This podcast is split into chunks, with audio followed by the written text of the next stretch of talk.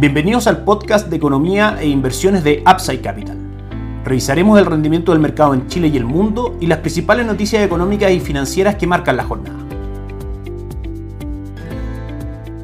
Muy buenos días, ¿cómo están ustedes? Lunes 30 de enero de 2023, soy Ramiro Galeano, fundador de Upside Capital. Les doy la bienvenida a otra edición más de mercados en Upside Capital. Durante la semana pasada, recordemos, la noticia más importante fue la reunión del Banco Central de Chile y su decisión, por supuesto, de tasa de política monetaria, donde mantiene la tasa en el 11.25%, pero a diferencia de lo que esperaba el mercado, en su comunicado aún no da señales de el comienzo de una etapa de normalización monetaria, es decir, de una caída en la tasa de política monetaria. Eso hizo que se produjera un ajuste del mercado según las expectativas de tasa de política monetaria de aquí en adelante. El mercado tenía descontado que podría venir una reducción de tasa importante en el mes de abril. Eso se traspasa al mes de mayo y como sabemos la relación es inversa entre el valor de los bonos y su tasa de descuento que a su vez viene guiada por la tasa política monetaria. Es decir, si tenemos caídas en la tasa política monetaria vamos a ver un mayor valor en, en cuanto a valor de mercado de los activos. Si eso aún no se produce probablemente veamos pequeñas correcciones en la renta fija local, dado que el escenario que se está descontando para abril ahora está en general descontado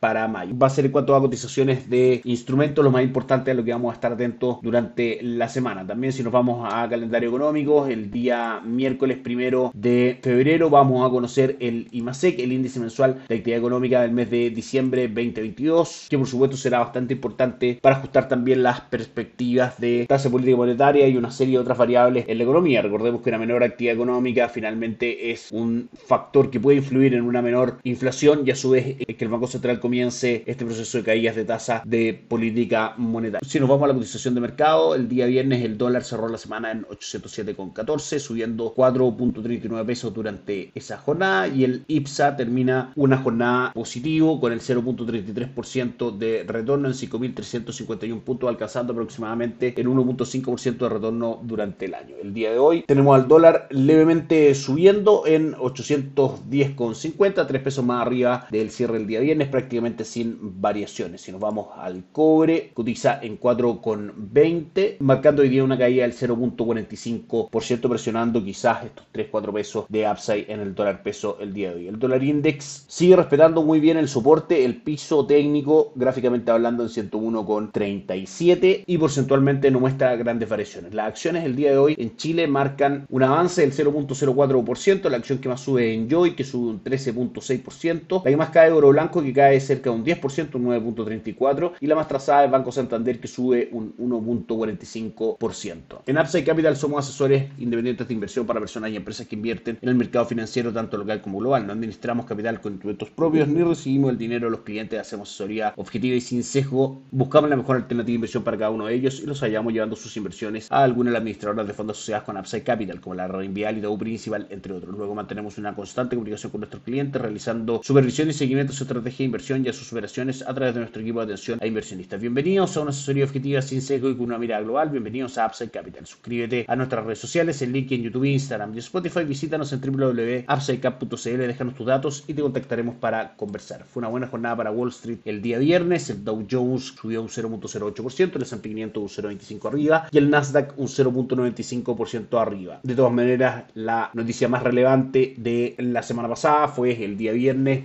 el índice de precios del gasto en consumo personal, la medición favorita de la Reserva Federal para tomar decisiones respecto a su tasa política monetaria ir viendo el avance de la inflación. Este indicador en su medición anual al mes de diciembre creció un 5% por debajo del 5.5% que el mercado esperaba y el gasto personal cayó un 0.2% en ese mes versus la caída del 0.1% que se esperaba. También durante la semana pasada tuvimos una lectura de Producto Interno Bruto por sobre lo esperado para Estados Unidos, de manera que aparentemente lo que está mostrando el mercado durante estos días es que la economía de Estados Unidos está siendo capaz de controlar la inflación sin tener un efecto negativo en cuanto a sus predicciones de crecimiento, de manera que es, por supuesto, un buen escenario para los mercados. Sin embargo, el contexto sigue siendo que al ir recibiendo algunas cifras de actividad peores a lo esperado, los mercados pueden reaccionar positivamente, dado que, como decíamos, menores cifras de actividad es un factor que puede marcar una menor presión inflacionaria y con eso también hacer que la Reserva Federal disminuya su tasa de política monetaria. En cuanto a noticias, el día de hoy, lunes, tuvimos una caída en el Producto Interno Bruto de Alemania. Se esperaba que esta cifra respecto al cuarto trimestre del 2022 no mostrara variaciones, sin embargo cae un 0.2%. Hoy día en la noche a las 22.30 hora local vamos a recibir noticias de China, PMI, índice de gerentes de compra manufacturero y no manufacturero para entender un poco qué es lo que está viendo el mercado en cuanto a perspectivas del sector de manufactura, como decíamos, en China. Eso puede influir en las cotizaciones del cobre y por supuesto influir en las cotizaciones del dólar acá en Chile. Durante la semana, mañana tenemos confianza del consumidor en Estados Unidos de Conference Board, IPC en Alemania, dentro de las cifras más relevantes. El día miércoles sí, un día bastante relevante dado que vamos a estar conociendo la encuesta de ofertas de empleo, el PMI manufacturero del Instituto ISM y también lo que es más relevante, la decisión de tipos de interés por parte de la Reserva Federal, donde se espera un upside de 25 puntos base, llevar la tasa al 4.75%, pero por sobre todo el mercado estará muy atento al comunicado y a las declaraciones de Jerome Powell, el presidente de la Reserva Federal, respecto a si está cercano o no el fin del ciclo de alza de política monetaria o cómo eventualmente manejará su tasa política monetaria en los próximos meses. El día jueves vamos a tener similares noticias, pero desde el Banco Central Europeo, peticiones semanales por subsidio de desempleo en Estados Unidos y terminamos la semana con el empleo no agrícola en Estados Unidos, la tasa de desempleo y el ingreso por hora, cifras bastante relevantes para ver el estado de la economía y cómo está influyendo eso también en el avance de la inflación en Estados Unidos. Así que una semana bastante noticiosa